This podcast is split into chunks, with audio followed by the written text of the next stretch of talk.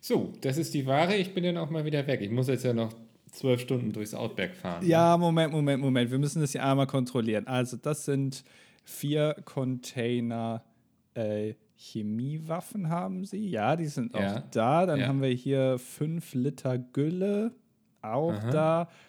Und äh, Moment mal. Also hier, hier steht, hier ist ein, ein äh, erdnussgroßes, hochradioaktives, ein hochradioaktiver Buttplug. Soll auch noch auf dem LKW gewesen sein. Den Ja, den habe ich da vorhin noch rein. Gehen Sie mal beiseite. Der müsste eigentlich hier noch irgendwo. Den habe ich doch Der vorhin noch hier hingetan. Das kann doch nicht angehen. Ist jetzt leer. Ja, Ist der, der- der ist bestimmt irgendwo. Das ist ja oft so, dann hat man den irgendwo hingeräumt kurz. Ähm, Wäre ja blöd jetzt, wenn ich den verloren hätte, oder? Da, also Sie wissen schon, das ist eines der radioaktivsten kleinen Gegenstände. Wir haben ja die Klassifizierung in große Gegenstände und kleine Gegenstände. Äh, und das ist ein sehr kleiner Gegenstand. Äh, ist ja auch ein Buttplug, soll ja auch nicht so, so sehr wehtun. Und der ist hochradioaktiv. Also wenn man sich da ähm, auf, auf 100 Meter nähert, dann geht man sofort, so wie, wie bei äh, Endgame, geht man so in Ja. so in so Fussel, weißt du? Wenn man da so, geht man, fliegt Also- man einfach weg, wenn man sich auflöst. Erdnussgroßer Buttplug. Ich möchte das nur noch mal kurz Ja. sicherstellen. Das ist Erdnuss- richtig Erdnussgroßer Buttplug. Genau, erdnussgroßer Buttplug, äh, aber hochradioaktiv. Also der, das ist halt richtig. Also ich kann Ihnen aus eigener Erfahrung sagen, so richtig geil, wenn man den benutzt. Aber ähm, Ja. da wollten wir uns eigentlich jetzt heute einen schönen Abend machen. Wo ist denn der jetzt? Also ist der jetzt rausgefallen oder wie? Der ist, ich, also kann mir das nicht anders erklären. Ne? Hier ist ja so eine, sehen Sie das? Die Schraube hier, die ist locker geworden anscheinend. Ist Ja. ja sehr hobelig hier im australischen Outback. Ne? Das sagt man so, ja. Das Hobelig, wartet man ja. immer. Vorsicht, das ist hobelig. Das ist hobelig. Hat doch jeder gleich ein Bild im Kopf, wenn man hobelig sagt, oder? Ja, das stimmt schon. Ja. Äh, ja, nee, okay, äh, dann, dann ist der jetzt weg. Also wie, wie lange sind Sie gefahren? Zwölf Stunden. Und Sie wissen nicht, also Sie, Sie wissen auf jeden Fall, Sie haben es reingetan, aber jetzt ist er weg. Also es kann innerhalb dieser diese Distanz, wie, wie viele Kilometer waren das ungefähr? Ich schätze mal so 1000. Ja.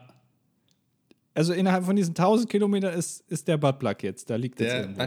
also ich habe unterwegs noch eine Pause gemacht und ein Wurstbrot gegessen. Ne? Ja. Und da habe ich mich auch noch mal vergesichert, dass noch alles da ist. Oder habe ich mich hinten auf die Laderampe gesetzt? Ach, ich glaube, ich weiß, wo er ist. Wo steckt der denn? Kommen Sie mal gerade bitte mit. Geht es Ihnen seit ein paar Stunden sehr gut? Kann das sein, dass Sie, dass Sie so richtig gut gelaunt sind? Ja, äh, ja, ich dachte, das liegt hier an der neuen Amigos-CD, die ich eingelegt habe. Nee, äh, ich, ich weiß warum. Kommen Sie gerade mal mit in mein Büro und äh, machen Sie schon mal untenrum frei. Solange mache ich einen äh, Podcast an. Wie wäre das? Okay, Herr Doktor. Ja, äh, das dilettantische Duett ist heute mit der Folge, ähm, warte, Oh, ich muss auch gucken, ne? 284 dran. Ah, 284, ja, das, die Ja. kenne ich noch nicht. Dann schmeißen Sie die doch rein. Ja, okay, dann. Hallo und herzlich willkommen zur 284. Ausgabe von Das Dilettantische Duett. Heute ausnahmsweise mal mit Mickel. Hallo, ich bin Mickel. Hallo und ich bin Andi. Freut mich. Ja, guck mal, das war doch jetzt mal äh, nach langer Zeit mal wieder ein Anfangsgag aus meiner Feder, zumindest so ein Ja. bisschen. Und der war, glaube ich, ganz in Ordnung.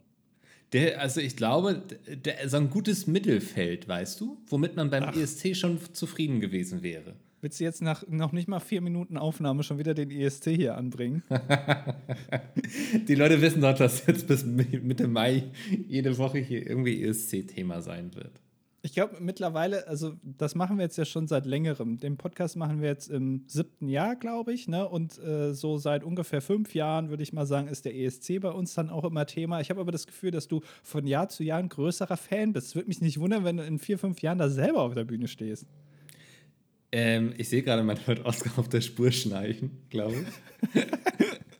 Ja, gut, das ge gehört ja auch äh, zu unseren Zuhörerinnen und Zuhörern. Das ist ja ähnlich dann. Ja, und es, es stimmt, irgendwie jedes Jahr huckt es mich ein bisschen mehr. Ich glaube auch, weil, also wir stecken jetzt ja seit Jahren auch tiefer drin, ne? So.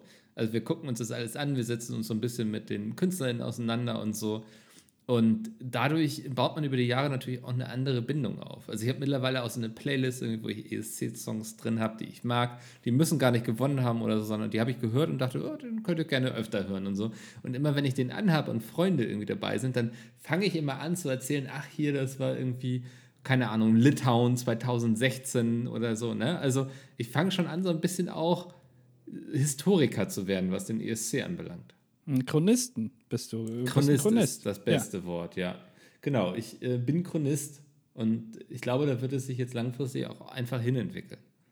Gibt es bei dir auch so eine Grenze von Interesse? Also ich meine, ähm, das ist ja so wie, wie Filmfans, die aber dann sagen, aber Filme vor 1990 kann ich mir nicht angucken, weil da kriselt es zu sehr. Oder dann irgendwann wird es halt schwarz-weiß, das finde ich jetzt auch irgendwie nicht so cool. Aber die neuen Filme, das interessiert mich. So ist es bei dir doch auch. Du bist Chronist ja. der letzten, sagen wir mal, fünf, sechs, sieben Jahre ESC. Aber alles, was davor ist, ist ja eigentlich für dich zu alt, ne? Zu langweilig. Ich, ich glaube, ich glaube seit 2016, weil das war, glaube ich, der erste ESC, den ich im Fernsehen gesehen und dabei getwittert habe. Und das ah. ist, also das war für mich nochmal eine ganz andere neue Erfahrung. Und die Jahre davor, so seit dem Sieg von Lena Meyer-Landrut und bis 2016 habe ich ESC gar nicht groß irgendwie verfolgt oder geguckt. Und ab dem Moment dann, wo ich den wieder geguckt habe und dazu getwittert habe, hat das für mich alles einen ganz neuen, ganz anderen Drive bekommen. Das ist so, du hast jahrelang LSD genommen und plötzlich hast du mal LSD zusammen mit Heroin genommen und seitdem bist du richtig Fan. Kann man das so ja, vergleichen? Pl plötzlich hat das alles Sinn ergeben, ja. Ja, okay. Ja, das ist, genau. ja, das, also von daher, also, ähm, es wird jetzt wieder eine ESC-lastige Zeit. Ich glaube, das ist in Ordnung. Ich meine, wir fahren ja sogar extra nach Amsterdam, um uns das Live-Konzert anzugucken. Ich glaube, da wurde jetzt auch der erste ähm, Act bekannt gegeben. Echt? Einer von 25 oder so, ne? Da müssen wir gleich ähm, mal nachgucken. Ja, hier Eurovision in Concert heißt es ja. Die ESC Pre-Partys, so heißt es offiziell. Aha, okay. So, ich das mal auf Englisch. Ähm, ja, Belgien und Slowenien sind kommen, glaube ich. Ach so, ja, ich sehe hier auch, es gibt auch mehrere. Also es gibt in Stockholm, Barcelona, Warschau, Madrid, Amsterdam und in London jeweils so, so Pre-Partys. Die finden alle mehr oder weniger im, im, also am 11.3. geht's los. Wir sind am 15.4. dran und am Tag ja. danach ist es dann auch in London mit wahrscheinlich dann verschiedenen Acts. Ähm, also Gustav kommt auf jeden Fall nach Belgien, äh, nach, nach Amsterdam für Belgien. So ja. ähm, der ist dabei und für Slowenien dürfen wir uns auf Joker Out freuen. Guck mal, wenn du, wenn du auf Slowenien drückst, klick mal da drauf auf der Webseite eurovisioninconcert.nl. Drück mal auf Slowenien und guck mal, wer da im Hintergrund ist. Ähm, wer ist das? Hä? Ist glaub, das nicht? haben wir einen anderen Hintergrund, oder?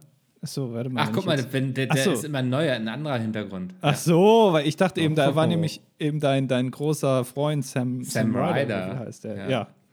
ja. Ja, der kommt dieses Jahr nicht, denke ich. Also. Aber das, also Slowenien und Belgien stehen schon mal fest. Ja, äh, Belgien ist der, der mit dem großen Hut. Der sieht ein bisschen aus wie Pharrell Williams, mhm. nur, nur mit einem noch größeren Hut. das ist Gustav. Wie macht man das eigentlich? Geht man da zu HM und sagt, ich möchte aussehen wie ein Künstler oder wie kommt man auf so einen Stil? Und dann man sagen geht dahin. Oh, gucken Sie mal da hinten in der Kinderabteilung, das ist doch ein sehr großer Hut, oder? In der Karnevalsabteilung, da können Sie mal gucken. ja, aber man sagt, ich hätte gerne einen auffällig, peinlich großen Hut. Ja, also genau. Also man muss auch, auch dazu sagen, ich, der ist sich ja auch dessen bewusst, dass sein Hut einfach zu groß ist. Es ist ja auch nicht mehr jetzt so eine Hutzeit, ne? Also ja. früher hat man ja viel Hut getragen. Heutzutage ist das ja, da sieht man gleich verkleidet aus. Das ist einfach tut, nicht normal. Tut gut, hat man früher immer gesagt. Ähm, ja. Ja, aber ich, also auch Slowenien, also auch die sehen sehr stylisch aus. Da siehst du gleich, okay, das sind jetzt nicht irgendwie, keine Ahnung, also Dachdecker oder so, ne, sondern die machen irgendwas Künstlerisches. Und da frage ich mich immer, äh, wie kriegt man das hin? Also, wo muss ich einkaufen gehen, dass die Leute hinterher sagen, ach, das ist ein Künstler, der schreibt vielleicht Bücher. Ja, vielleicht solltest du dir das mal aneignen, dass du auch mal bei öffentlichen Auftritten einen Hut anziehst, damit die Leute gleich auch von weitem schon wissen, hey, das ist ein Künstler, der macht, der schreibt Bücher. Das ist so wie so ein kleines Kind, was auf dem Fahrrad ja. fährt und so eine ganz lange äh, Antenne hat mit so einer Fahne oben drin, damit man die Kinder von ganz weitem sieht. Ach, guck mal, da hinten fährt ein Kind Fahrrad. Und da weiß man ja. direkt, wenn man auf dem Marktplatz steht, guck mal da hinten, da läuft einer, der schreibt Bücher, weil der hat einen Hut auf. Ja, also ich habe aber kein Hutgesicht. Ne? Also ich müsste schon, also ich weiß nicht, ich habe ja jetzt auf der Mac hatte, äh, auf der Mac sage ich jetzt, oh Gott, jetzt werde ich gleich verprügelt von äh, Marc. Ja, auf der Polaris äh, hatte ich ja auch ein sehr schönes Hemd an, wofür ich sehr viele Komplimente bekomme. Und das war auch so, dass ich sagte, komm, heute machst du mal was anderes, jetzt kein schwarzes Shirt oder so, mal ein bisschen was Mutigeres, was Auffälligeres. Also ich glaube, in die Richtung möchte ich mich noch weiterentwickeln. So dass ich sage so, ey, hier mal ein bisschen ausgefallenere Hemden oder so. Du meinst jetzt aber nicht unser Amigos-Hemd, sondern du meinst dein aus deiner privaten Kollektion aus meiner privaten Kollektion. Das, also das Amigos-Hemd war auch schön. Ja. Aber das, das, also da gab es auch viel Feedback, aber ein bisschen anderes so. Mhm, er war, war eher freudiges Gesicht dann, also noch freudiger, komischerweise, mit so leichten Tränen in den Augen. Man weiß nicht, ob es jetzt so einen so Zwiebeleffekt hatte, dass man irgendwie denkt, oh, da kann ich jetzt nicht hingucken, oder dass man so lachen muss. Das weiß ich jetzt auch nicht. Also ich sag mal so, bei dem Hemd aus meiner privaten Sammlung habe ich viel Feedback in Richtung ein cooles Hemdnickel oder so bekommen, ne?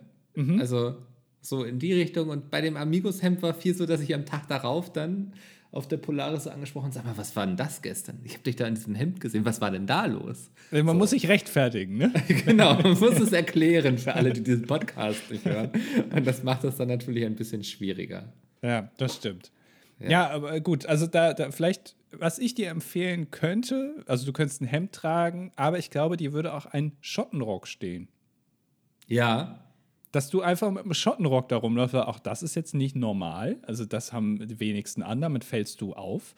Und dann werden die Leute auch fragen, oder, oder die Leute werden auch wissen, das ist auf jeden Fall jetzt nicht, der arbeitet jetzt nicht irgendwie, äh, der ist jetzt Aber kein da Polizist. denkt man doch eher, man ist Handwerker, oder? Also Handwerker mit einem Schottenrock? Naja, natürlich, jetzt bin ich gerade nicht beruflich unterwegs, während ich Schottenrock trage und bin dann irgendwie Dachdecker und kletter die Leiter hoch und alle können sehen. Ne? Also das, ja, also das nicht. Aber also ich würde bei jemandem, der einen Schottenrock trägt, schon eher denken, das könnte ein Handwerker sein. Das ist für mich jetzt nichts Künstlerisches. Irgendwie. Echt? Aber ist, ist Buchschreiben nicht auch ein Handwerk? ja, aber ein Handwerk, was andere Muskeln verlangt. Ja, das, das ist wohl wahr. Ja, aber okay, also da, dass du das so ähm, interpretierst, finde ich interessant. Ich weiß nicht, unsere Zuhörerinnen und Zuhörer können das ja gerne mal in die Kommentare schreiben. Ich assoziiere jetzt einen Schottenrock auf jeden Fall mit einem exzentrischen, äh, jungen, verrückten Typen, der sich künstlerisch beweisen möchte. Ob das jetzt malen ist oder schreiben oder vielleicht irgendwas, irgendwelche Nägel in Holz kloppen und das dann für 50.000 Dollar verkaufen. Das weiß ich jetzt nicht, aber also. Ja, dann erkläre ich nochmal, was ich mit einem Schottenrock assoziiere, nämlich jemandem eher breit und groß gebautes, vielleicht sogar auch dickbäuchig, mit aber dicken Oberarmen, der also tagsüber irgendwie zum Beispiel Holz hackt und es dann abends sehr weit wirft. So. Aber das ist für mich keine Kunst. das würde ich eher mit einem Schottenrock assoziieren. Ach, okay. Ja, gut, du bist da ein bisschen mehr traditionell. Ich bin jetzt hier so äh, Haute Couture auch, auch in der, äh, bei der Paris Fashion Week, wo das dann ja. irgendwie so hinschwappt. Weißt du, also in, in Nordeuropa tragen das so gestandene äh, ja, Handwerker, da sind wir wieder, da muss ich ja dann doch zustimmen, äh, ja. zum äh, abends, um irgendwelche Bäume hin und her zu werfen. Und aber in Paris wird es halt eben äh, als Mode getragen, als, als der neueste Schrei, obwohl das irgendwie schon seit Jahrhunderten existiert. Ich meine, ja. wen braucht man fragen? Wir, wir sind ja Profis im schottischen Bereich, uns gehören ja da auch Ländereien mittlerweile. Ja, und wenn man dich so reden hört, merkt man auch einfach, du hast richtig Ahnung von Pariser Mode, so, ne? Also. Ja, da, gut, was soll ich sagen? Ne? Also das ist du mein, atmest das. Ja. ja. da bin ich zu Hause, was soll ich sagen? Ja, das ist so ein bisschen, ja. ich weiß, du bist da eher so ein bisschen klassisch eingestellt, so ein bisschen, ne, so ein Hauruck-Typ bist du eher. Und ich bin da so ein bisschen feinfühliger und äh, häng da dann mit Kim Kardashian ab irgendwie und Mhm. Wer da auch sonst noch so hingeht, Pharrell Williams, da waren wir eben schon, die dann da in der ersten Reihe sitzen und guck mir da halt die neue Mode an. Das ist halt so. Also, aber das ist ja, macht es ja auch so spannend hier, den Podcast, wir sind unterschiedliche Charaktere. Ja, komplett. Also das ist, ich finde es auch immer verrückter, wenn du dann auf Instagram irgendwie Stories teilst von irgendwelchen Partys mit Models und so und dann irgendwie wird der Champagner aufgemacht und irgendwie im Hintergrund, keine Ahnung, ist Chico mit einem Alligator oder so. Das ist sowieso, das habe ich ein paar Mal zugeschickt bekommen. Du auch? Ja. Ja, ja, habe ich auch. Also, das, also Chico kann keinen Schritt mehr machen, ohne dass man uns darüber informiert. Das ist, ich fühle mich wie irgendwie so ein ganz hohes Tier beim, beim Bundesnachrichtendienst. Ne? So von wegen hier irgendwie, keine Ahnung, das verdächtige Subjekt hat irgendwie, keine Ahnung, irgendwie das Lager verlassen mit sehr viel weißer Substanz. Sollen wir einschreiten? Und dann tippe ich in mein Instagram-DMs und sage so, ah, cool, nee, passt. So, ja. Ja, also es ist, was, was, was sollte dieser Auftritt? Warum? Also ich, ich habe es gesehen, ich folge ja Chico. Ich weiß nicht, folgst du Chico auch auf Ich Instagram? folge Chico nicht, nein. Echt? Ach Mann. Nein, äh, ich, das, ich kann das, diesen Irrsinn nicht unterstützen. Weil er hat dann das dann klargestellt, dass er da ja nicht privat unterwegs war. Ja, also wir, wir müssen, glaube ich, erklären, was passiert ist. Ne? Ja, stimmt, das ist richtig. Ja, ja wir, wir können ja nicht voraussetzen jetzt hier, dass die Leute alle Chico folgen. Also, ja. Das wäre ein bisschen viel verlangt. Also Chico äh, ist, ist, ist ein Bild äh, an die Öffentlichkeit geraten, äh, wo Chico in seiner charakteristischen Jacke, das ist sein Schottenrock quasi, ne? Das ist ja diese lange Daunenjacke, die er da trägt, sehr voluminös. Ja das ist der Chico-Style, auch immer geöffnet. Und er hat an, äh, halt eine Leine an der Hand. Und jetzt denkt man irgendwie, äh, da ist Ich, ich lasse mal eben den Hund aus dem Büro.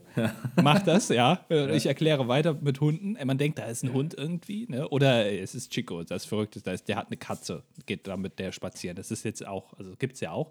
Nein, es war ein Alligator, den er äh, netterweise an, in so einem Geschirr auch hatte und gar nicht jetzt vorne an dieser, mit so einer äh, äh, mit so einem Halsband, weil das. Da müssen wir auch nochmal erklären. Es war nicht Alligator der Musiker.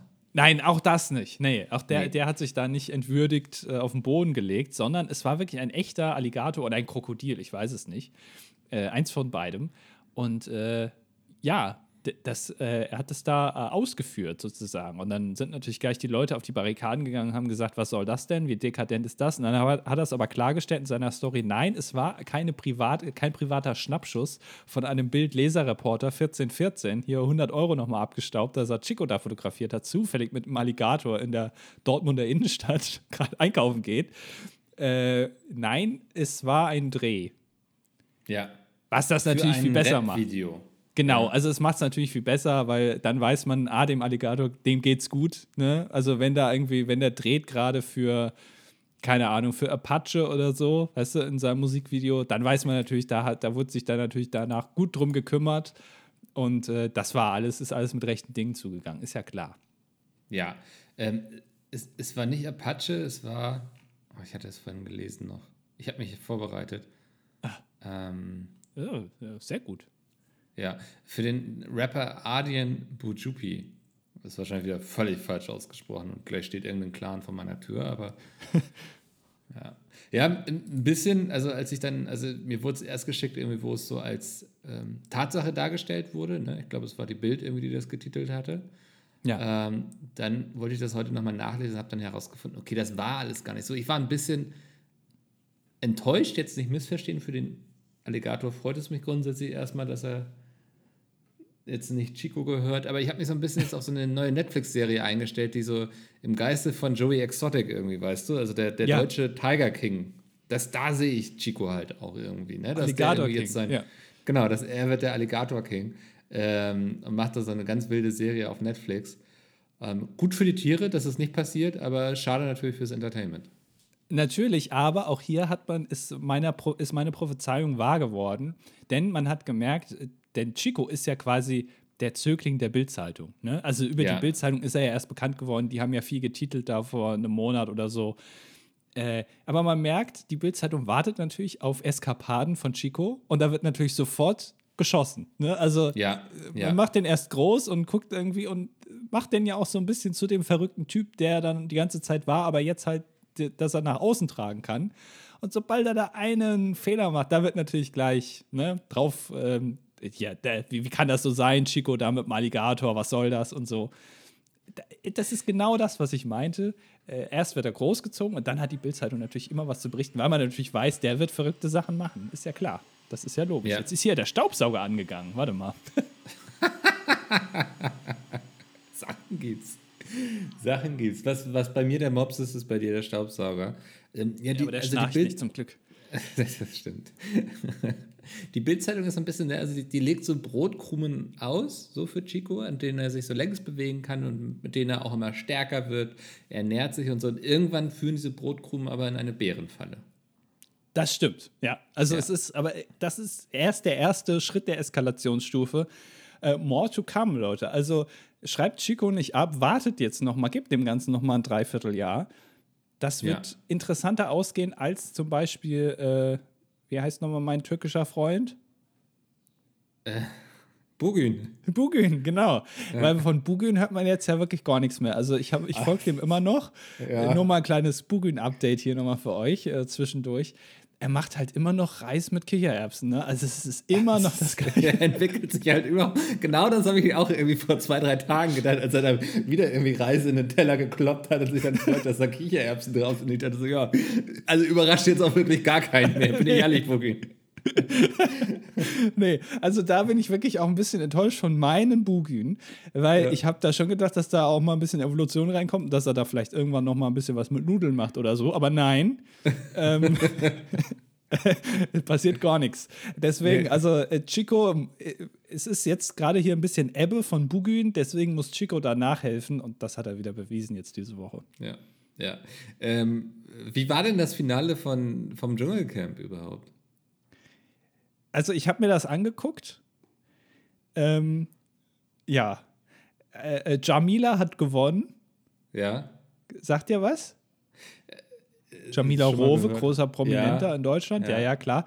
Ähm, vor Lukas Cordalis und Gigi. Ich glaube, der hat keinen Nachnamen. Der heißt einfach so. Jetzt erklär mir mal, was war los? Weil ich habe es immer nur auf Twitter mitbekommen und das ist ja immer ganz fürchterlich, wenn man sowas irgendwie auf Twitter liest, weil irgendwie es ergibt ja alles keinen Sinn mehr nach drei Tweets, irgendwie, was die Leute da schreiben. Ja. Ähm, wer hat jetzt da was gesagt und was also Jamila, und wer ist doof? Also, also Lukas wollte Hogwarts Legacy spielen. Nee, Moment, nee, ach Quatsch, nein, das ist ja das ganz anders. Also, äh, also der, der größte Skandal war eigentlich neben dem Camp. Das hat, ist gar nicht da drin passiert, weil äh, soll ich dir das jetzt, du, dich interessiert das doch eigentlich gar nicht, oder? Warum soll ich dir das jetzt erklären? Ja, das, ich, also ich gehe davon aus, dass wir nach spätestens sieben Sätzen bei Martin Semmelrogger ankommen und deswegen. naja, auf jeden Fall, also es gab einen großen, ne, also äh, die, die Frau von, äh, also die Mutter von Daniela Katzenberger. Ja. so. Ja. Äh, die ist zusammen mit einem Herren und das sind ja dann quasi die Eltern von Daniela Katzenberger und damit ist da, und sie ist ja die Frau von Lukas Cordalis. So. Ja. Und dann ist aber wohl, und der Mann von der äh, Mutter von Daniel Katzenberger war als Begleitung für Lukas Cordalis mit im Versace Hotel in Australien, wie auch immer der Ort da heißt. Ähm, und der, da gab es dann ein Fremdgehgerücht währenddessen. Also, dass die Begle oh. also er soll fremdgegangen sein mit der Begleitung von der Jamila, die jetzt gewonnen hat. Und daraufhin ist natürlich äh, die Hölle ausgebrochen und äh, Trennungsgerüchte und dann sie hat schon gepackt, die Koffer und äh, also, ne, das war alles. Also so richtig schlimm. So richtig schlimm, ja. Und währenddessen ja. hat sich der Lukas da halt zumindest versucht, da so einen Kamelhoden dann so reinzudrücken. Ne? Also das, ja, das ist, so kompensieren Menschen halt. Also. Ja. Auf jeden Fall hat am Ende Jamila gewonnen und alle sagen so, das ist ja verdient, weil die ist ja Mensch geblieben und so. Und sie hat was Schönes gesagt. Und das finde ich, das können wir hier auch noch mal ein bisschen anklingen lassen. Vielleicht auch mal so als kleine Warnung so für alle Leute, die hier zuhören und gerade noch nicht wissen, ähm, wie sie ihre zukünftige Karriere so bilden sollen. Sie hat nämlich gesagt, also sie hat äh, ein Kind oder zwei Kinder oder so und sie macht das hier für ihre Kinder mit dem Dschungelcamp, um denen eine gute Ausbildung zu ermöglichen. Also okay. sie kämpft, sie kämpft da so mit den Hoden und so, mit den Kakerlaken und so äh, für ihre Kinder. Ja. Hat dann aber auch gesagt, also kurz vorm Finale hat sie dann auch gesagt, also ihr ganzes Botox im Gesicht, das ist jetzt ja fast wieder raus. Also das lässt sich dann aber auch erstmal wieder machen jetzt. Okay, ja, ja, klar, Prioritäten. Genau, also Prioritäten. Das ist ja auch eine Investition. Das ist so wie mit Chico, ne, wenn wir da wieder zurückkommen, ja. der gesagt hat, er will da was Gutes äh, mit seinen Millionen, da kann man ja was Gutes tun und kauft sich dann erstmal für eine halbe Million einen Ferrari. mhm. So, das ist, also lasst euch das nochmal, also ich weiß nicht, ob das so die beste Wahl war jetzt mit ihr da als Gewinnerin, aber wie auch immer, ist auch egal. Äh, wen interessiert's? Naja. Ja, aber nichts ja. zu Martin Semmelrogge, leider. Gibt Enttäuschend. Neues. Nee, nee also, was, was ist ja. bei dem los? Also der ist ja komplett abgetaut. Haben sie den da wieder weggelassen aus Dubai? Äh, der ist jetzt auf Malle, glaube ich. Ja. Das, da ist jetzt nichts. Aber weißt du, was ich interessant finde? Das hatte ich gar nicht mehr so auf dem Schirm. Auch äh, der Semmelrock, äh, das kann man noch sagen. Jetzt hier, da, da hast du doch wieder recht gehabt. Das kann ich muss nur ein bisschen stupsen und pieken und dann kommt da irgendwann der Semmelrock raus. Ja, ja weil ich, ich habe dann festgestellt, das habe ich wieder ganz vergessen. Das ist jetzt ja, vor 19 Jahren kam die erste Staffel raus. Ja? Also 2004, ja. Äh, 2004 kam die erste Staffel Deutschland, ach, äh, nicht Deutschland, ein Superstar, sondern ich bin ein Star, holt mich hier raus, äh, raus. So. Da hat ja damals der Costa Cordalis gewonnen, der Vater von Lukas Cordalis. Und der hat, äh, der Lukas Cordalis hat die ganze Zeit gemeint, er will Dschungelkönig werden, um die Krone wieder in die Familie zurückzuholen. Das ist eine, quasi eine Dschungelcamp-Dynastie da schon. Ja, ne? ja. Sein Vater war, hat gewonnen und er will jetzt auch gewinnen. Es ist wie in so einem Fantasy-Roman, wo irgendwie so, weißt du, so in fünf Generationen irgendwie wird das Kind geboren und dem wird die ganze Zeit einge, eingeprügelt, dass er irgendwann König im Dschungelcamp werden muss, weil das ist so, ne, das war mal die Familie, das, da war sie stolz drauf und so und ihm gehört der Thron, er wird da eines Tages drauf sitzen. Und dann so eine richtig lange Story drumherum, wie er sich irgendwie dafür vorbereitet und so. Ja, genau. So, ich meine, bei denen war ja auch äh, die, äh, die, also die Mutter, die jetzt da hier Trennungsgeschichte äh, da macht, die war ja auch schon im Dschungelcamp. Ja. Und äh, die Schwester von der Daniela Katzenberger war auch schon im Dschungelcamp. Also diese, diese ganze Katzenberger Cordalis-Clan ist ja, äh, die sind ja prädestiniert fürs Dschungelcamp. Die waren ja alle da schon mal drin quasi. Bis mhm. auf Daniela Katzenberger selbst. Naja, wie auch immer. Also die sind eine, eine Dschungelcamp-Dynastie. Und dann ist mir aufgefallen, der Semmelrogge ja auch. Weil sein Sohn, Dustin Semmelrogge, war auch im Dschungelcamp. Und zwar Nein. in der ersten Staffel. Nein. Doch, der war damals im Dschungelcamp. Und jetzt sollte er 20 Jahre später, 19 Jahre später auch ins Dschungelcamp kommen. Damals schon sein Sohn und jetzt der Vater. Und bei ihm hat es dann halt leider, also da hat selbst der australische Staat gesagt, nee, das wollen wir nicht. ähm, naja, wie auch immer. Ja, das ist, das ist auch eine Dschungelcamp-Dynastie, fast. Also es war jetzt ja, er war jetzt ja nicht drin. Da kann man noch nicht von Dynastie sprechen, aber trotzdem. Fantastisch, oder? Es ist abgefahren. Ich lese auch gerade, dass Dustin Semmelrogge der Enkel vom Schauspieler Willi Semmelrogge ist. ja, die Semmelrogges. Die Semmelrogges. Deutsche Kardashians. Ja, das ist ja unglaublich. Also da ist ja, da ist ja was los. Und da Willi Semmelrogge hat zuletzt in die Krimi-Stunde gespielt. Ja, und äh, äh, Martin Semmelrogge, ja, legendärer Auftritt bei Das Boot, wo er zusammen mit Herbert Grönemeyer, ist ja kein Scherz, da äh, sechs Stunden Film gemacht hat. Ja. Es, also es ist verrückt. Aber man, also man merkt es so, ne, das ist wie diese Theorie, dass alle irgendwie über sieben Ecken verwandt sind, so würde ich sagen, so kommt man immer über sieben Sätze irgendwie zum Semmelrogge. Es ist logisch, ja. Und weißt ja. du, wo man vom Semmelrogge direkt auch hinkommt? Weil Semmel und so ist ja auch was zu essen. Und da möchte ich jetzt hier kurz mal eine kleine, was Kleines beichten. Na? Also er ist noch nicht da, aber ich habe mir einen Thermomix gekauft. Nein. ist das jetzt dein neues Ding? ja, weil ich gelesen habe, dass der auch sous kochen kann. Und Aha. das fand ich ja ganz interessant. Und deswegen habe ich gedacht, komm, das äh, hole ich mir mal. Nein, da müssen wir jetzt auch nicht drauf rumhacken, weil ich will eigentlich auf was anderes hinaus. du könntest damit deine Paradiescreme machen, weil der läuft, glaube ich, nicht aus. ja, wer weiß, wir gucken mal. ähm, ich wollte aber auf was anderes hinaus. Und zwar, äh, diese ganze, ich sag mal, diese ganze, ja, wie sagt man da? Wie, wie sagt man, äh, diese Wizarding World. Nee, wie sagt man denn zu dieser ganzen, äh, so Harry Potter und, und äh, Marvel, das sind so Universen. So. Also ja. so, dieses ganze Universum Thermomix ist ja sehr komplex, weil es gibt ja nicht nur das Gerät, sondern da gibt es ja auch noch massig Zubehör, auch von Aufsätze. Genau. das, ja. Ja, also und, und es gibt ja da auch viele Rezepte und wie ich dann auch feststellen musste, es gibt viele Kanäle auf YouTube, die dir so Sachen zeigen, was man ja. da so machen kann und so. Und da habe ich, als ich mir das da mal angeguckt habe, habe ich das so leicht bereut, dass ich jetzt damit mich mit diesem Thermomix auch in, diese, in dieses Universum einkaufe. Weil ja. das ist jetzt nicht so, dass man da den Eindruck hat, man ist jetzt Teil hier von Captain America und Hulk, sondern eher so, weiß ich nicht. Also es gibt hier auf YouTube, ich, du wirst gar nicht verstehen, was ich meine, es gibt auf YouTube ein paar Kanäle, ich sag dir jetzt einfach mal nur die Namen, ja, die sich vorwiegend mit Thermomix beschäftigen. Ja. Es gibt einmal den Kanal, äh, also ich möchte jetzt hier niemanden äh, kritisieren und so, einfach nur die Namen. Die machen bestimmt tolle Arbeit. Aber es gibt so einen, der heißt zum Beispiel äh, äh, Zaubertopf. Mein Zaubertopf. Mhm. Äh, oder einfach Yummy. Ja. Oder äh, äh, äh, Floors Mixwelt. Mhm. Äh, und der beste, also der beste äh, Kanal meiner Meinung nach vom Namen her, weil da wurde sich scheinbar nicht so viel Gedanken gemacht vorher, was das eventuell in der äh, unterschwellig auch noch bedeuten könnte, ist, ist der Channel Thermonille. Was? Thermonille. Weil, also, okay. weil Nille ja. heißt ja schon Penis. Ne? Also, wenn man bei Google Nille eingibt, dann kommt direkt Penis. Ist, also, wusste ich nicht. Ist, ist so, ja. Also, ich weiß nicht genau, warum er so Thermonille Aber, also wirklich tolle Videos und so und auch gut erklärt.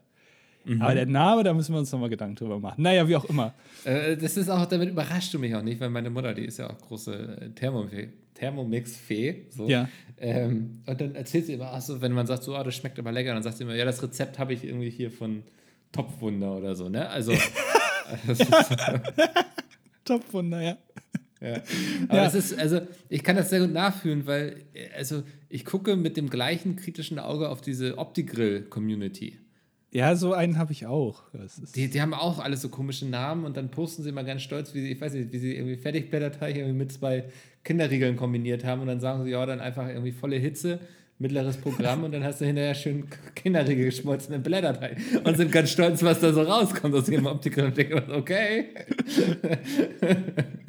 Also auch sowas, äh, immer mit dieser Überzeugung, das geht mit keinem anderen Gerät, ist ja klar. Ne? Geht jetzt nur mit diesem Optikgrill oder in dem Fall auch mit dem Thermomix. Also es ist das einzige Gerät, was äh, gut häckseln kann. Sonst kannst ja. du das ja gar nicht machen in der Küche. Also ich, ich verstehe ja immer, dass das also convenient ist, so, ne? Also dass das angenehm ist, das irgendwie so simpel zu machen und so. Das sehe ich ja alles. Ähm, aber das sind dann oft auch so, da, so Kombinationen irgendwie, wo ich so denke, so, ja, aber eigentlich würde das auch keine Sau essen, wenn man da jetzt nicht irgendwie. also ich glaube, die Gelegenheit macht auch Diebe dann irgendwie so Quatsch zu veranstalten, Leuten zu erzählen, dass man jetzt Kinderriegel mit Blätterteig kombinieren muss und das. Also ja. Ja, also, ja, es ist, du, du, hast recht. Es ist irgendwie, es ist das der Apple-Weg. Ne? Man verkau verkauft Leuten Sachen, die sie eigentlich gar nicht bräuchten, aber kann es so gut hochhypen, dass die Leute denken, das brauche ich. Ich muss jetzt auch Kinderriegel mit Blätterteig machen. Und dafür muss ja. ich jetzt hier hunderte Euro ja. ausgeben. Ich, geht noch weiter. Ruckzuck Manu. Die Kocheule. Wundermix. Also Leute, ganz ehrlich, das, ist, das sind allein Namen, da kommt mir schon fast das Kotzen hoch. Das ist bei Essen ein bisschen schlecht. Also die machen alle, wie gesagt, ne, kein Hate und so. Die machen alle tolle Sachen und so. Und da kann man auch wirklich noch. Das ist ja gut, wenn man sich sowas noch parallel anguckt. Aber mit den Namen, dann, das, also mein Zaubertopf, das ist wirklich, das geht. Wann nicht. kommt denn dein Zaubertopf? Also. Das dauert noch ein bisschen. Ich werde da mit Sicherheit berichten. Ja. Ähm, äh, du hast, hast du auch einen? Ja, ne? Ja, ich habe aber ein altes Modell. Also der, da mache ich ja nicht mehr viel mehr als irgendwie Pesto, äh, Hummus und Falafelteig drin. Also, also ja. es ist eigentlich für mich ist ein äh, großer Häcksler quasi. Ja, wahrscheinlich wird es da bei mir auch so enden, aber ich werde natürlich äh, Sachen damit kochen, weil äh, die Firma, die den äh, herstellt, Vorwerk, gibt aber auch noch andere Staubsaugerhersteller, die, ähm, haben, die sagen natürlich, da, da, du hast eine Gelinggarantie. Ne? Und da werde ich oh. hellhörig. Ja. Also es kann ja gar nicht kaputt, also man kann es gar nicht versalzen oder so, oder dass es einem aus Versehen auf den Boden fällt oder so. Nee, das, das geht gar nicht mit dem Gerät. Das äh, wird immer schmecken. Und deswegen ja, bin ich, und, und ich will auch mal was sous vide machen. Und äh, man kann da auch Eis drin machen und so. Und das kann man ja mit keinem anderen Gerät auf dieser Welt. Deswegen brauche ich das. Mhm. Ja. Ich, äh, ich, bin, also das, ich finde es schön, wie du hier reincashst, einfach um uns neue Geschichten zu liefern. Da freue ich mich schon sehr drauf. ich dachte, dass dir das gefällt, deswegen habe ich es mal erwähnt. Ja. Äh, und ja. meine Petition halt, dass die Kanäle bitte umgenannt werden. Danke. Sehr gut. Äh, was mir auch gefällt, ist, dass wir wieder 20 Kommentare bekommen haben. Und da ich heute pünktlich aufhören muss, dachte ich, ist es langsam an der Zeit, vielleicht oh. darauf einzugehen. Ja. ja. Ähm, wir haben Laura. Laura schreibt: Bezüglich eures geplanten Trips nach, Trips nach Amsterdam habe ich ein paar eigene Erfahrungen und daher auch Empfehlungen zu teilen. Je nachdem, wie sehr ihr euch für Kunst begeistern könnt, hm, Da Mickel aber danach fragte, empfehle ich hier ein paar Museen. Absolutes Muss ist meiner Meinung nach das Van Gogh Museum. Bis heute mein ungeschlagener Favorit. Ach, Moment, ist das diese geile Ausstellung? Mit, diesem, mit diesen Lichtern? Weil da wollte ich unbedingt hin. Ist das das? Weiß ich nicht. Das ist das! Nee. Van Gogh Alive? Ah, nee, das sind wirklich die. Ah, das sind ja die richtigen Bilder. Nee, dann ist langweilig. Aber es gibt so eine coole Ausstellung Van Gogh Alive. Das ist so ein ganz schwarzer Raum und da werden die, die Bilder dann dran projiziert. Das ist so richtig cool. Google das mal. Da wollte ich eigentlich mal rein. Soll ich das jetzt googeln oder nachher? Google das mal. Guck dir das mal an und sag einfach, dass das cool aussieht. Das reicht mir schon. Ach, das sieht ja cool aus. Ja, ne? Ja. So, das würde ich sehen. Aber die, die originalen Schinken da, also das, das, naja, weiß ich nicht. Naja. Ähm, ansonsten lässt sich auch schön mit einer etwas längeren Fährenfahrt verbinden, da ihr hierher übersetzen müsst. Das Straatmuseum. Super vom Amsterdam Hauptbahnhof aus zu erreichen. Allein um das Museum rum se seht ihr unfassbar tolle Street Art. Gleich dort die Straße runter ist auch der Imbiss Falafel, nee, Falafello. Falafello. Okay. Falls euch ohne Küche die Falafel fehlen. Alles in allem genießt die Zeit in Amsterdam. Eine Kraftenfahrt ist auch, wenn es jeder sagt, sehr zu empfehlen. PS, mein Vorschlag für die Top 5 durch meinen Studentenjob im Kino geprägt, eure Top 5 Schwerverbrechen beim Kinobesucher. Wahrscheinlich beim Kinobesuch. Ich hoffe. Ja. Ähm, also okay. Also erstmal musst du das jetzt äh, notieren, ne, in deiner Tabelle. Ja, dann fang du schon mal, warte mal, wo habe ich denn meine Tabelle hier? Äh, okay, Schwer, äh, Schwerverbrechen beim Kinobesuch. Ähm, ja, da können wir jetzt natürlich, das ist ja fast schon automatisch gesetzt, die Liste. Auf Platz 5 würde ich sagen, ähm, ist da sein, sein Zeug, also was man so alles dabei hat, so die, die Nacho-Schale und mit dem ganzen Käse, mit dem ganzen Siff drin und die Popcorn-Packung und das Getränk und so. Wenn man das danach einfach so stehen lässt, so da das so rumschmiert und so und das da irgendwie halb ausschüttet und so. Also Leute im Kino werden ja sowieso, das, die, die sind nicht mehr menschlich. Das ist da, da wird dann schon irgendwie, das sind die niederen Instinkte, die da irgendwie scheinbar und das, deswegen sieht das immer so aus wie Sau äh, das einfach da liegen lassen und auch nicht wegräumen und so. Draußen ist Müll, aber dann kann man das einfach reinwerfen. Ähm, das, dann nimmt man den Leuten doch Arbeit ab. Das ist doch jetzt keine Arbeit für einen selbst. Ja. Ähm, Platz 4 ist Witze erklären. Ich habe so oft, dass ich irgendwie im, im, Kino sitze und dann hinter mir, schräg hinter mir meistens, jemand sitzt, der dann immer die Witze wiederholt und dann so noch ein bisschen erklären, warum das jetzt lustig war. Und das macht mich so wütend brauche oh, niemanden, der ja. mir irgendwie Witze oder Dialoge erklärt. Dann äh, auf Platz 3, ähm, jetzt habe ich es gerade vergessen. Was wollte ich Ihnen jetzt nochmal sagen, Mickel? Weiß ich nicht. Wir sind doch connected. Dann mache ich das auf Platz 1. Dann ist auf Platz 3 Popcorn werfen. Also ich bin ja selber, äh, ich glaube, ich bin Vize-Europameister im Popcorn werfen im Kino. Mhm. Weil ich das als Kind schon öfter mal gemacht habe.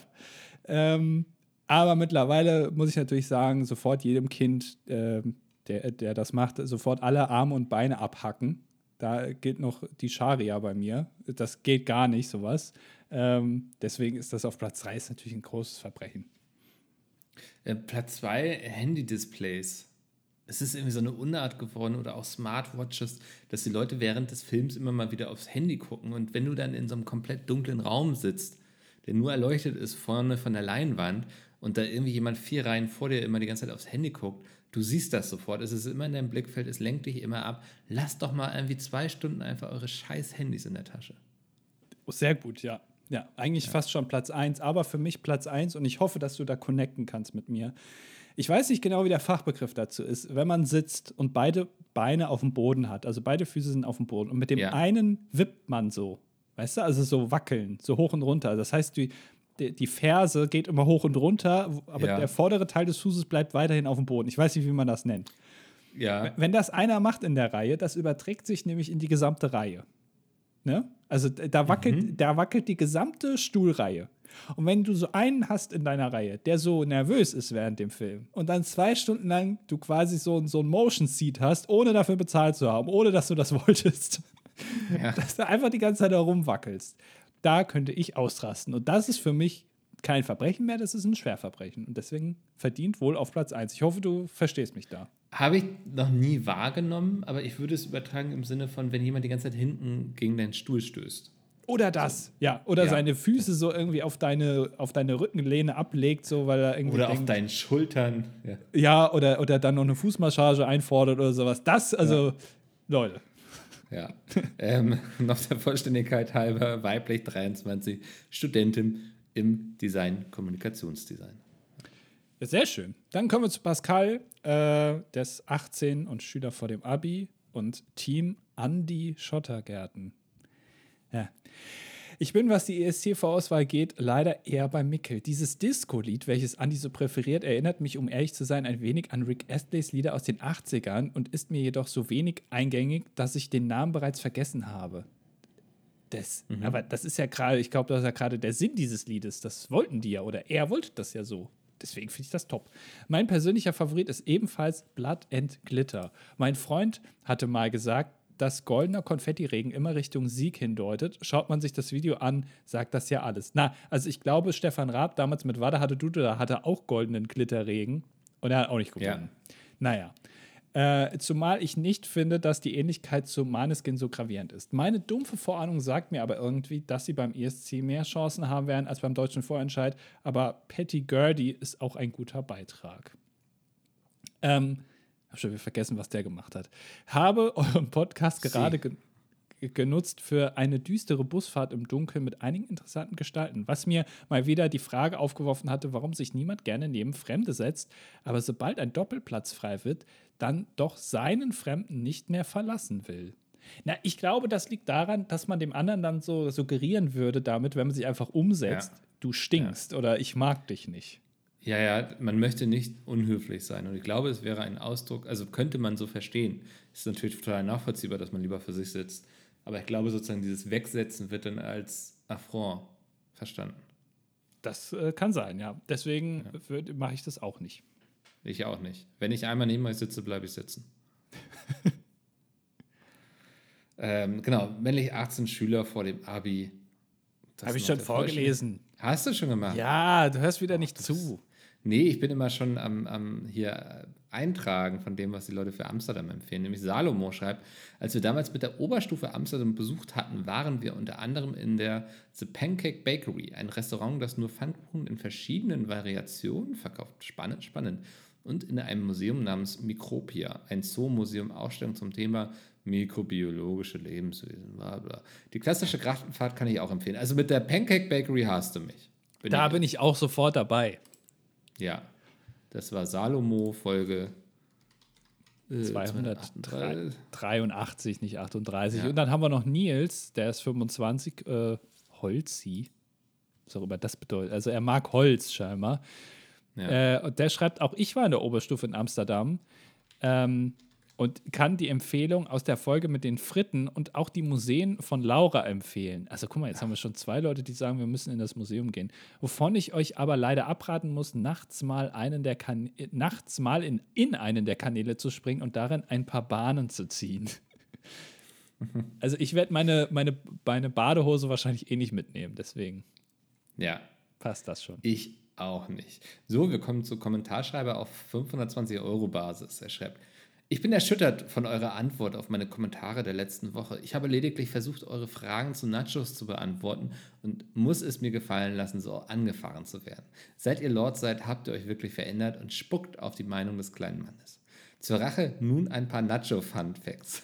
Fun in. Die, die, die, Nachos, wie wir sie kennen, wurden 1943 in der kleinen mexikanischen Stadt Piedras Negras erfunden. Aha. Aus Not, da alle Geschäfte in der Stadt geschlossen hatten. Mhm. Und so musste ein Koch kreativ werden. Der Koch hieß übrigens Ignacio Nacho Anaya und auf die Frage, wie das Gericht hieß, antwortet er Nachos Spezial. Ja, zum Glück hat er sie nicht Ignacio genannt oder Anaya. Da kann ja keiner aussprechen.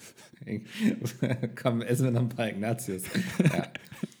In, in, Amerika gibt es den National Nacho Day, welcher am 6. November gefeiert wird mhm. und das International Nacho Festival, mhm. welches vom 13. bis 15. Oktober in Petias Negras ausgetragen wird. Mhm. Die größte Portion Nachos kommt aus Kansas und hat 2127 Kilogramm gewogen.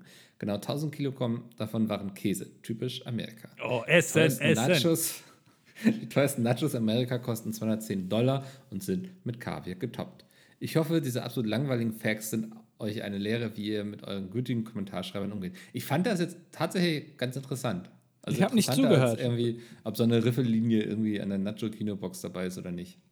Hm, ja, wie gesagt, ihr habt nicht zugehört. El Grande Spinala ja. schreibt, da Micke bis heute darauf verzichtet hat, uns aufzuklären, was es mit dem Brand vor seiner Haustür auf sich hatte, werde ich keine Tipps für Amsterdam geben. Ich rate jedoch dringend von einer Krachtenfahrt ab, da ich selber schon geruchsbedingt mich in die Amstel, ja auch in eine Krachte mit Passagieren übergeben habe. Oh. Und Micke, wie ist nochmal das Wort für Rennstrecke auf Englisch? Also jetzt haben wir sehr viele Fragen hier. Also erstmal, Micke, wie ist es mit dem Brand? Ich bin mir nicht sicher, welcher Brand. Gab es mehrere? Ja, ich glaube schon. Ich weiß es nicht. Also du lebst noch, das ist das Wichtigste. Ja, ja. Du hast auch noch alle Extremitäten an dir. Ja. Ja, okay. Also mir geht's gut. Ähm, äh, Rennstrecke auf Englisch, Racing Track. Hm. Okay. Ja. Na gut. Ich mache mal mit Flipper weiter, ne? Mhm.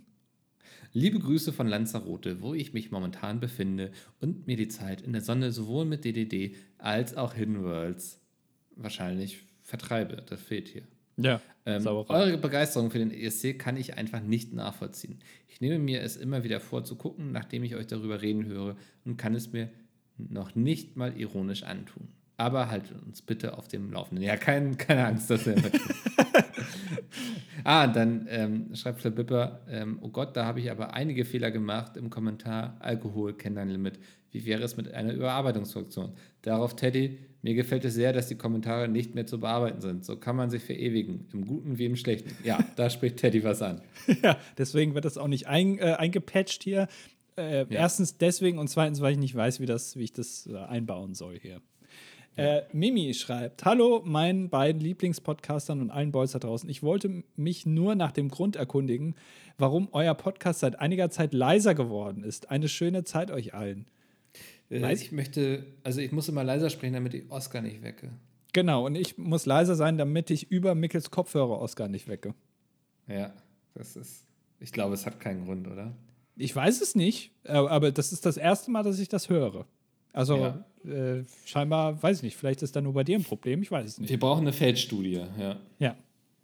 Ähm, David schreibt, immer wieder, wie immer, eine famose Einschätzung der ESC-Chancen, auch wenn Andy mit Trongs Disco-Lied eine grobe Geschmacksverirrung Was ist das denn? Ist. Also, ja, okay. Andererseits ist Litauen vor ein paar Jahren mit so einem Lied mal erfolgreich Neunter geworden. Ansonsten schließe ich mich Kommentar Pascal an. Lord of the Lost als das deutsche Maneskin zu bezeichnen, ist schon eine ziemliche Beleidigung. Schließlich gibt es Lord of the Lost deutlich länger und Dark Rock ist ein typisch deutsches Genre. Ich habe ja nicht gesagt, dass die irgendwie eine Nachmache sind oder so. Ich habe nur gesagt, für den ESC ist das eine ähnliche Kategorie von der Musikart. Tja. Nichts anderes. Ich habe nicht gesagt, dass die irgendwie jetzt gesagt haben, oh Manneskin, das können wir ja auch, komm, wir ziehen uns mal ein bisschen rockig an und machen ein bisschen härtere Musik. Das habe ich nie gesagt. So. International kommen übrigens laut Eurovisionworld.com Lord of the Lost und Patty Gurley am besten an. In diesem Sinne, We give our hearts to the Lord of the Lost. Ist ein Lied von Lord of the Lost. Ja, da haben wir wieder den Fan, ne? der da nicht irgendwie irgendwelche Vergleiche mag. Aber ich bleibe dabei, im Kontext des ESC sind sich Maneskin und Lord of the Lost sehr ähnlich. Aber find, äh, ist mir jetzt erst aufgefallen, die heißen Lord of the Lost. Also wir sind ja auch Lords. Ja, es ist, äh, wir müssen in einen Krieg ziehen. Ja. Wir können keine.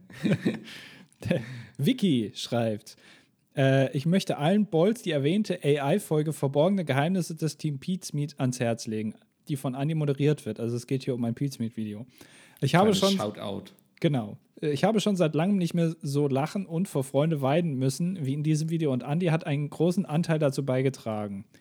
Hashtag Lieblingsmoderator. Ja, also das, wie gesagt, schaut euch das gerne an, es ist sehr lustig, aber nur wenn ihr auf so, so Nonsenshumor steht, dann, das ist dann lustig. Vor allem der Übergang zwischen Frage 22 und 23 schreibt sie noch. Ansonsten steckt mein Fanherz natürlich für Lord of the Lost und ich hoffe, sie schaffen es zum ESC. Guck mal, die haben jetzt schon eine, eine Abkürzung.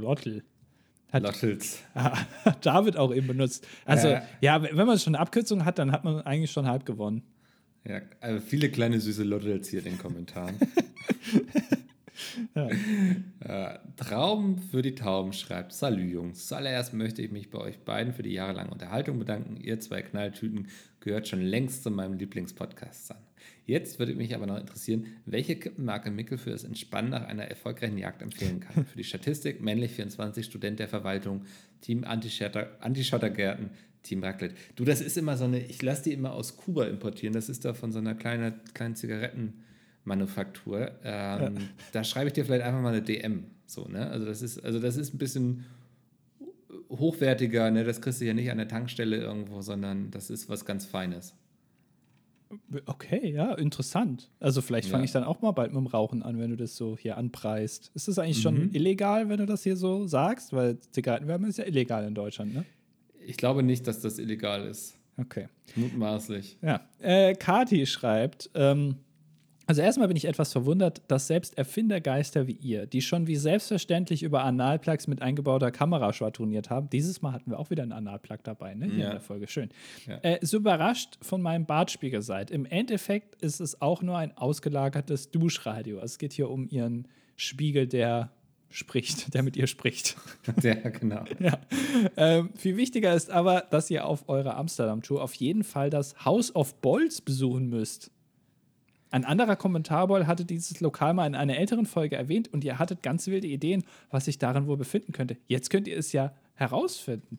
Das House of Bolts, das. Ja, also, ja, ich erinnere mich. Wir hatten da wilde Fantasien. Hatten wir ja, aber das, das, ich wusste nicht mehr, dass das in Amsterdam ist. Oha, also da müssen wir auf jeden ja. Fall hin. Äh, es geht noch weiter. Und wenn ihr auf dem Rückweg noch nicht genug voneinander habt, empfehle ich einen Abstecher ins wunderschöne Efteling. Dann aber bitte mit Vlog, analog zur Phantasialand-Doku mit Ralf Richter und Martin Semmelrogge. Das wäre schön. Liebe Grüße. Ja, Efteling ist ein äh, Freizeitpark. Äh, und du bist ja ein, äh, du bist ja ein Coaster-Counter, ne, Mickel? Ja. Also, also du, wie, viel, wie ist dein Coaster-Count aktuell? Ich kann gar nicht mehr zählen, wie hoch ist, äh, wie oft es schon hoch und runter ging, du, keine Ahnung. ja, das okay. ist, also da, da, wird man ja völlig bekloppt dabei. Aber das ist auch die große Leidenschaft, die wir da alle teilen, wir Coaster Counters, ne? Ja, ja, das, das, das ist wohl so, ja. Ja, naja, Yannick schreibt: Guten Tag, liebe Lords. Ich bin wie ihr eine Person, die gerne den ESC schaut. Ich bin auch kein großer Fan von Icke Hüftgold beim ESC, aber andererseits, was haben wir zu verlieren? Mehr wie letzter können wir ja nicht werden. Ich persönlich hoffe ja auf From Fall to Spring. Ein Kollege von mir ist der Meinung, dass Deutschland keine Punkte von Jury- und Zuschauervoting bekommt, weil die Leute immer noch Deutschland aus bekannten Gründen hassen. Wie ist eure Meinung zu dieser These? Für die Statistik männlich 21, Hotelfachmann, Team Nudelauflauf, Free, Martin Semmelrogge. Äh, Finde ich absoluter Quatsch. Also wir haben ja 2010 mit, mit Lena gewonnen. War 2010, ja. Ähm, das das glaube ich nicht. Ja, warum, soll, warum sollen die Leute Deutschland hassen? Wegen des Zweiten Weltkriegs. Ach so. Ja. Ich dachte jetzt, weil wir irgendwie so scheiß Essen machen oder so. Ja. Bekannte Gründe, dass wir einfach, die, die, weiß ich nicht, im Ausland denken die, also so, so Sauerkraut ist jetzt schon nicht so ganz so geil. Deswegen wählen wir den nicht. Weiß ich nicht. Nee, glaube ich nicht. Gehört ja. für mich ins Reich der Mythen. Ja, genau. Dann beschwert er sich danach noch, dass der Kommentar nicht freigegeben wurde. Habe ich jetzt aber gemacht. Also mhm. ähm, keine, keine Beschwerden hier, bitte. Und dann haben wir noch einen Yannick, der wird jetzt aber mit Y vorne geschrieben, statt wie Yannick eben mit J. Also es scheinen schon zwei unterschiedliche Menschen zu sein. Der ist jetzt hier männlich, 16, Schüler und Team Nudelauflauf und schreibt, ich soll in circa drei Wochen im Deutschunterricht ein Referat, eine Präsentation zu einem Werk der Weltliteratur halten. Ich habe keine wirkliche Ahnung, welches Werk ich dafür nehmen soll, beziehungsweise welches sich für eine Präsentation eignen würde. Dementsprechend meine Frage, vorzugsweise an Mickel, der was Wissen in der Buchbranche angeht, einen gewissen Vorteil an die gegenüber hat. Was soll das denn heißen? Welches Buch würde sich für eine Präsentation anbieten. Ich muss sagen, dass ich nicht wirklich Lust habe, irgendeinen alten Schinken von 1720 zu lesen, sondern vielleicht etwas moderneres, wie beispielsweise eins der Harry Potter Bücher. Ja gut, die sind jetzt aber auch schon wieder ein Vierteljahrhundert alt, ne? Also spontan hatte ich gerade der Herr der Ringe oder ein Hobbit im Kopf. Ähm, was Modernes. Stephen King hat auch ganz viel. Also wo ich sage auch, das ist Weltliteratur ist halt immer, finde ich ganz schwierig zu beantworten, weil oh, das, da würde mich interessieren, wie deine Lehrerin, dein Lehrer das definiert, was Weltliteratur ist und was nicht. Das war jetzt meine Frage gewesen an dich. Was ist Weltliter ja. Weltliteratur? Ja, das, also das, das äh, reicht es einfach, dass es weltweit bekannt ist und gelesen wurde oder muss da noch irgendwie, muss es, keine Ahnung, in den Diskurs eingesickert sein? Also, ah, das, ähm, wie gesagt, ich würde Richtung Tolkien, Stephen King schielen wahrscheinlich, aber ähm, das, da würde ich auch mal mit dem Lehrer sprechen, ob das denn so im Sinne des Unterrichts ist, was du dir da raussuchst. Also meine Empfehlung wäre das kommunistische Manifest. Ja, das, das wäre auf jeden Fall sehr weltliterarisch. Ja. So, Berliner schreibt. Werte Lords, dass ihr nichts zum Thema der Grunderwerbsteuer und eines Ausweises des wirklichen Besitztums vorbringen konnt, enttäuscht mich sehr. Sind die Lords etwa Hochstapler? Nun ja, ich liege aktuell mit Angina im Bett und kann es nicht aufklären. Ich bitte um Richtigstellung. Ja, wir als Lords wir, selbst verwaltet, wir unterwerfen uns dem ganzen Konstrukt doch gar nicht. Aber wir haben sowas. Also ich habe ein Zertifikat. Haben wir. Ja, ja, ja, ja. Aber, also, aber Grunderwerb, warum sollten wir in Deutschland Grunderwerbsteuer zahlen, wenn wir eigenes Land besitzen? Ja, das. In Schottland. Da soll der Staat mal nicht so. Das ist, das ist dem doch egal. Das muss dem egal sein. Der hat da gar nichts zu melden, der hat an unseren Grenzen Halt zu machen. Ja, und wenn er doch kommt, dann rasseln die Säbel. ist ja klar. Ja. ja. Ja. viel Spaß noch mit Angina im Bett. Ähm, ne? Den konnte ich mir jetzt nicht verkneifen. Ähm, Depp vom Dienst. Äh, ist 26 Jahre alt, ist 3D-Druckexperte von Beruf und seine Hobbys sind Jagd, Angeln und Radfahren. Guck mal, da könnt, könnt ihr doch schon connecten hier. Ähm, und zwar, er schreibt, hiermit möchte ich Mickel darum bitten, dass er die Ausübung der Jagd bitte weitgerecht ausführen möchte. Es gibt nicht ohne Grund in Deutschland Kalibervorgaben für verschiedenes Wild, um dieses möglichst ohne Leid zu, erledigen, äh, zu erlegen. Herr Micke macht das genau andersrum. Er guckt immer, welches Kaliber möglichst viel Leid erzeugt. Ne? So machst du das doch. Mhm. So. Ja. Daher ist die Aussage, mir sind acht richtig gute Acts für den deutschen Vorentscheid vor die Flinte gelaufen, sehr fragwürdig. Um alle abzuholen, die nicht mit der Materie vertraut sind, eine Flinte hat einen glatten Lauf und verschießt üblicherweise Schrot. Das Äquivalent für das Abfeuern von Kugeln nennt sich Büchse. Die Jagdausübung auf schweres Wild, das finde ich diskreditierenden Ausdruck für sehr dicke Bären, ist gesetzlich nur mit der Kugel und einer gewissen Geschossenergie zulässig. Schrot hingegen wird nur für Flug- und Niederwild eingesetzt, auch das wieder also diskreditierend. Ausgenommen Rehwild. Hä, wieso, also sind, die, sind das so Special-Typen in, in der Tierwelt, das Reh, dass er sagt, die, nein, das, ja, ja. ich sterbe lieber mit einer Kugel. ähm, sollte Mickel jedoch mit Flintenlauf geschossen, also schwere Bleibatzen, die aus einem Schrotlauf geschossen werden, zur Jagd gehen, dann möchte ich meine Anschuldigung selbstverständlich zurückziehen und ihn nur darum bitten, die Entfernung sowie das höhere Querschlägerrisiko im Auge zu behalten. Ja, das, du, das sind so Leute, du schreibst so ein Buch irgendwie und benutzt umgangssprachlich, umgangssprachlich das Wort Flinte und kriegst dann auf Instagram so eine sehr lange Nachricht, warum das denn falsch ist. Das ist ja so, ja, also klar, wenn man so tief drinsteckt im Thema und so, aber 99,5 Prozent der Leute, die es lesen, so denen wird es nicht auffallen und die nehmen es auch so umgangssprachlich wahr, wie es gemeint ist. Andererseits finde ich schön, dass wir jetzt hier was gelernt haben und ich werde das auf meiner nächsten Großwildjagd einfach mal, mal anwenden. Ja, also und ich, ich finde, ja, also, aber unterm Strich kann man doch sagen, und da könnt ihr euch ja auch beide die Hand geben. Am schönsten ist doch, am Ende ist ja auch egal wie. Ne? Am besten ist doch am Ende, wenn das Tier tot ist. Weil es ist ja auch dann egal, ne, was man da jetzt genommen hat. Ob man da jetzt Schrot oder Blei, Hauptsache das Ding fällt um. Ne? Das, also ich merke, du hast das schon sehr verinnerlicht. So. Vielleicht solltest du mal mitkommen. okay. So, ich, ich würde sagen, das war's für diese Woche. Ähm, ja. Ja, ne? Können wir uns darauf einigen? Ähm, war, war eine gute Folge. Wir haben die 20 Kommentare geschafft, tatsächlich. Ich werde nicht zu spät ins Meeting kommen, das beruhigt mich aus sehr.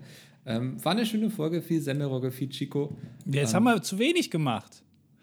Wir haben die letzten Male schon viel zu viel gemacht. Also ich finde, das, also weißt du, das ist, du bist wie so ein toxischer Arbeitgeber, der sagt so, ja, ja, ähm, keine Ahnung, also wenn du morgens irgendwie zu früh kommst, das interessiert mich nicht, aber wenn du abends dann auch früher gehen willst, äh, dann ziehe ich dir das aber von deinem Geld ab. Ne? Also es muss halt in beide Richtungen funktionieren. Gut. Ja. Also lasst euch das nicht gefallen von eurem Arbeitgeber, lasst euch da nicht auf der Nase rumtanzen. Überstunden sind Überstunden, die müssen euch bezahlt werden. Ähm, da kann man auch gerne mal streiken. Das ist, äh, nehmt doch euer Recht wahr. Und ähm, auf in den Kampf, sage ich nur. Und dann hören wir uns nächste Woche wieder, wenn es heißt. Äh, willkommen auf meinem Thermomix-Kanal Thermo Andy und heute zeige ich euch, wie ihr mit wenigen Schritten und viel Geld äh, eine Suppe machen könnt und zwar im Thermomix.